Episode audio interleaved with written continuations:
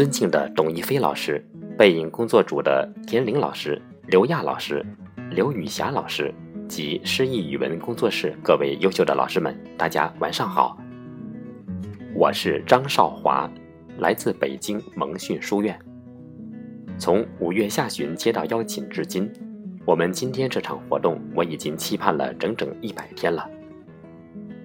可是谁曾想，此刻我却在杭州飞向北京的天空，关着手机，完全用心来参加这次背影解读活动。非常遗憾不能现场朗读。好在三个月以前，我已经用荔枝录制好了音频文件。且经过刘雨霞老师的悉心审听，确保无误地呈现出来。这篇散文的美及在文学史上的地位，自不必多言。相信通过今天的解读活动，各位能够更加感受到它的意义非凡。我在空中祝福大家祝愿本次活动圆满成功。